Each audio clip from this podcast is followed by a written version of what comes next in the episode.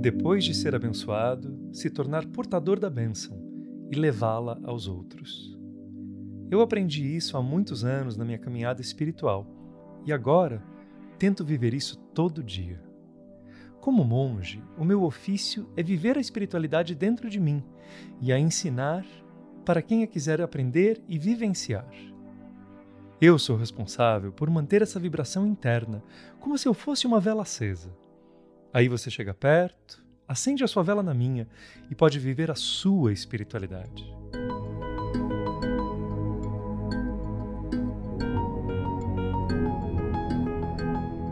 A história de Satyanata com a espiritualidade começa antes mesmo do seu nascimento como Davi, nome com o qual nasceu e usou até os seus 24 anos. O então monge estudou diversas religiões, morou por sete anos em um monastério hindu, até entender que a sua espiritualidade não está ligada a uma religião, mas a algo que transcende todas elas. Para ele, tudo se conecta e tem um motivo. E até o nosso livre-arbítrio é relativo, pois fazemos parte de um plano muito maior.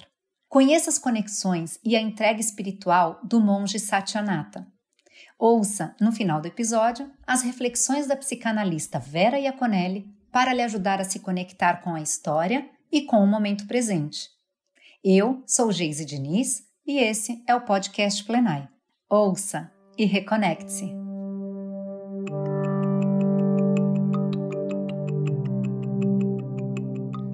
Nossa história começa no ano de 1978, com aquela que seria um dia a minha amada avó Carminha.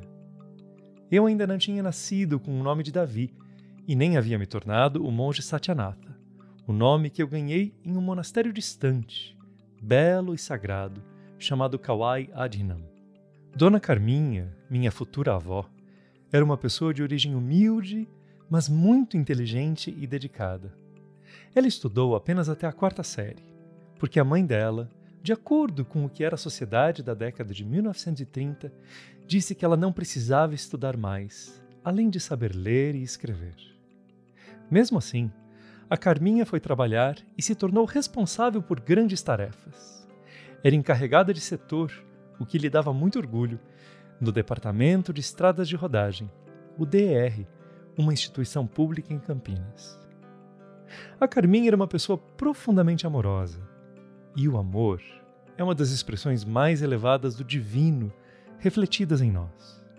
Quanto mais o amor cresce dentro da gente, mais cresce aquilo que a gente chama de consciência e mais brilha a luz da nossa alma.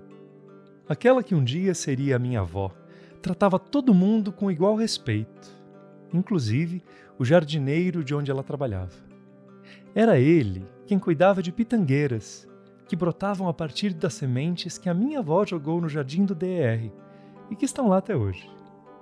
Eu não sei o nome do jardineiro e a minha avó não está mais aqui para eu perguntar. Mas eu sei que ela o cumprimentava todo dia. Bom dia!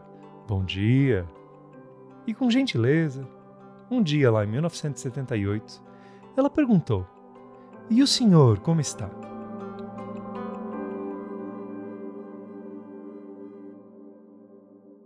O jardineiro respondeu: Eu estou um pouco triste, senhora. O meu filho não está bem. Ela se interessou. Puxa vida! O que aconteceu com o filho do senhor? O meu filho tem dois anos de idade e um problema grave de saúde. A Carminha deu a ele o número do telefone dela. Ela tinha um Fusquinha e com aquele carro podia levar a criança para o hospital. O menino se chamava Valmir e ele ainda existe em mim, como vocês vão ver. O Valmir, criança pequena, tinha um fígado problemático e um sorriso simpático.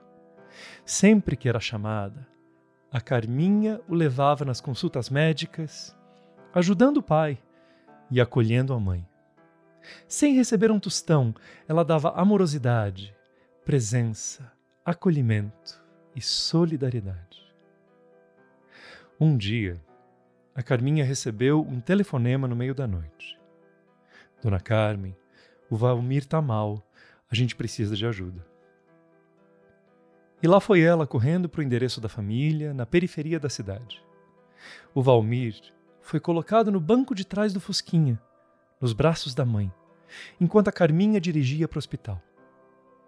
Nos terríveis momentos de silêncio dentro do carro, ela começou a ouvir a respiração do menino. Não era só uma respiração difícil, mas uma respiração específica, quando a musculatura do tórax não dá mais conta.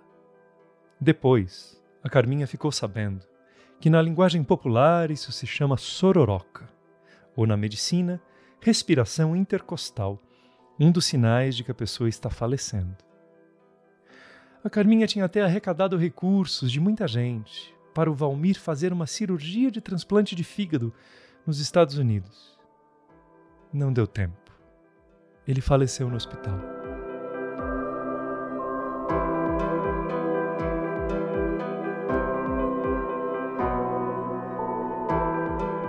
E então ela não pensou mais nisso durante alguns meses. A filha dela ficou grávida. Eu nasci e recebi o nome de Davi, que quer dizer amado em hebraico. Eu era muito amado mesmo. Fui o primeiro neto, imediatamente acolhido e favorecido pela minha avó. Agora sim, não apenas Dona Carminha, mas Vó Carminha. Dizem que eu nasci um pouco cedo, de oito meses, oito e um pouquinho. Nasci pequeno, mas aparentemente saudável. Quando eu tinha uns 30 dias de vida, a minha avó chegou para me visitar e viu que eu estava fraco, com os braços moles. Ela perguntou para minha mãe: O que aconteceu? Por que o Davi está assim? Minha mãe respondeu: Ele está assim porque chorou a noite toda, está cansado. Minha avó se aproximou do bercinho e ouviu. Minha avó entrou em pânico. Desesperada, ela gritou com a minha mãe, me pegou no colo e levou para o hospital. Havia uma consulta marcada com um médico à tarde, mas a gente não sabe se eu teria sobrevivido. Eu fui vítima de uma epidemia de meningite bacteriana, que foi ocultada pela censura da ditadura militar daquela época, em 1979. Pouca gente sabia, mas a doença estava se espalhando pelos hospitais e matando crianças.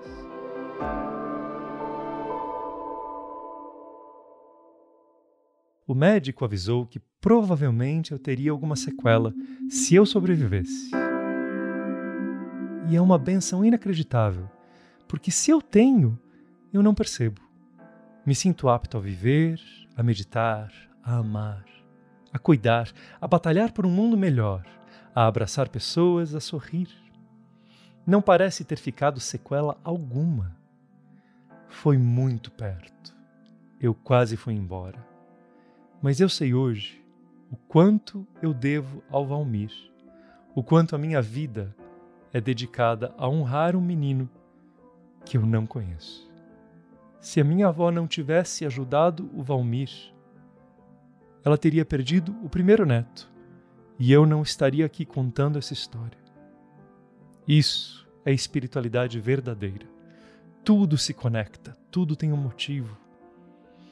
É transformador a gente entender que a infinita amorosidade e inteligência divina ligam todos os pontos e fazem com que a vida do Valmir permita que você ouça essas minhas palavras. Espiritualidade é a ligação amorosa e mágica entre todas as coisas, em que não existem coincidências, onde cada detalhe é guiado por algo maior, divino, e ainda assim imediatamente presente em tudo. Alguns anos depois, fui com minha avó caminhar num parque municipal. Era uma caminhada longa para criança de 5 anos que eu era. Mas ao invés de me falar, não corra, menino, a minha avó me deu a mão e disse: Fique de mãos dadas comigo. A sua energia e a minha energia vão passar pelas nossas mãos, um para o outro. Assim, a gente troca essa energia e você não vai se cansar, nem eu. Aquela foi a primeira vez que eu ouvi a palavra energia, que depois eu ouviria muitas vezes na jornada de meditação e de sermões. Aquela mágica, essa tal de energia que passava de um para o outro e assim não deixava a gente se cansar, aquilo me deixou empolgadíssimo. É claro que eu, sugestionado pela fala e também energizado pelo amor da minha avó, não me cansei ao caminhar no parque. Uma vez abençoado, compartilhar a bênção. E eu já era abençoado, mas isso não significava que a minha vida era fácil. A infância foi turbulenta por coisas dos adultos. E em busca de aliviar a dor, encontrar um sentido, eu buscava Deus. Meu pai me ensinou a visão da espiritualidade dele. Ele era muito dedicado e bastante sério na sua busca e frequentava uma igreja neopentecostal. Ele me levava a um culto, mas eu não gostava muito do ritual e da rigidez que eu encontrava ali. Eu me lembro, com oito, dez anos, de ir para o estacionamento da igreja ficar olhando para as estrelas e pedir ardentemente: Deus, se mostre para mim quem você é. Deus me ouça. Eu quero aprender, eu quero saber. Eu quero estar mais próximo. A resposta veio suave, ou, se veio clara, eu não soube ouvir. Uma época, na adolescência e por uns anos, eu cheguei a ser até ateu. Mas mais tarde eu fui em busca de uma espiritualidade que explicasse o significado por trás do aparente caos, a bênção que vem, mesmo quando a gente não entende, a luz no centro de cada um. Para mim, a relação com o divino é de encantamento, é transformação, é uma luz profunda, é amorosidade.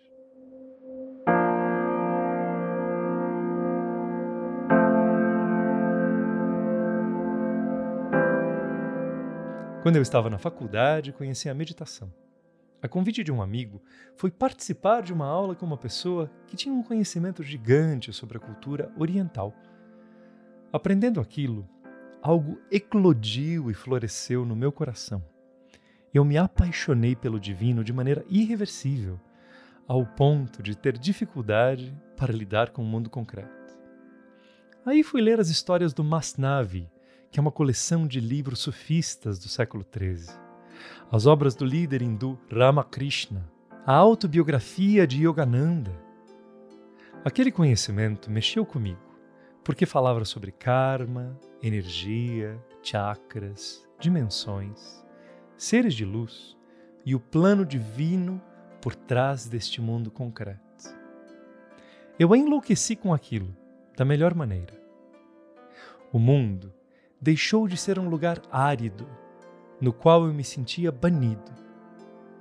Passei a me identificar com um mundo escrito em códigos, onde Deus se revela em todas as coisas. Uma folha de árvore pode ser algo transcendente de linda e abençoada, assim como um beijo e um abraço, que podem ser expressões do divino. Eu entrei em uma jornada que me levou a largar a carreira de engenharia para morar sete anos em um monastério. Me tornei monge e recebi o nome Satyanatha, que significa aquele que busca a essência, a verdade.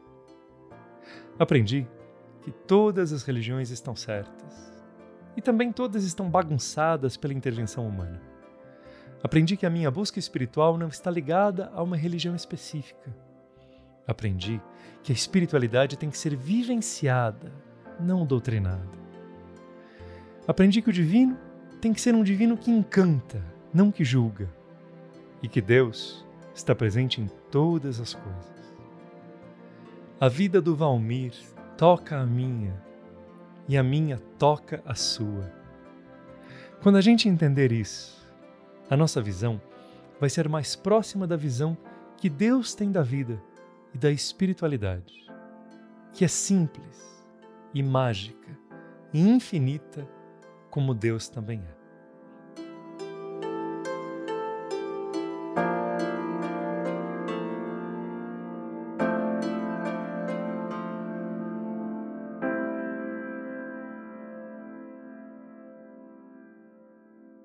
Testemunho de Satyanata revela como essa experiência da espiritualidade tem que ser ligada à autenticidade é uma busca honesta, não doutrinária.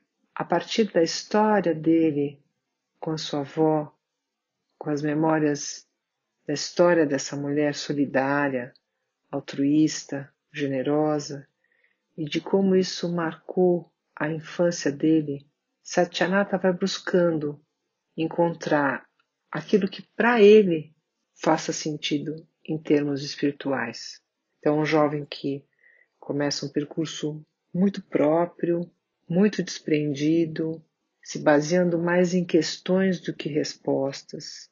E nesse percurso ele encontra uma espiritualidade não a partir de uma doutrinação de um outro que vai dizer quem ele é ou deixa de ser, ou o que ele deve fazer ou deixar de fazer, mas a partir de um lugar mais ligado à filosofia, mais ligado ao autoconhecimento e mais baseado na possibilidade de, tendo aprendido isso, transmitir para mais alguém.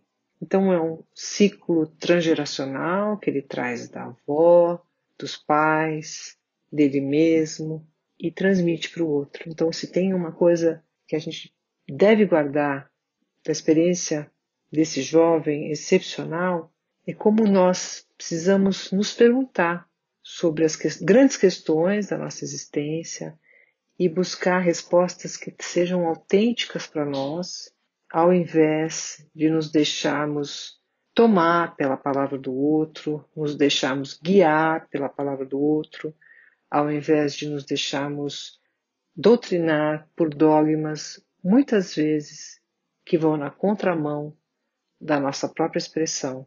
E a possibilidade de interpretar os fatos da vida de uma forma mais positiva, mais proativa, mais espiritualizada.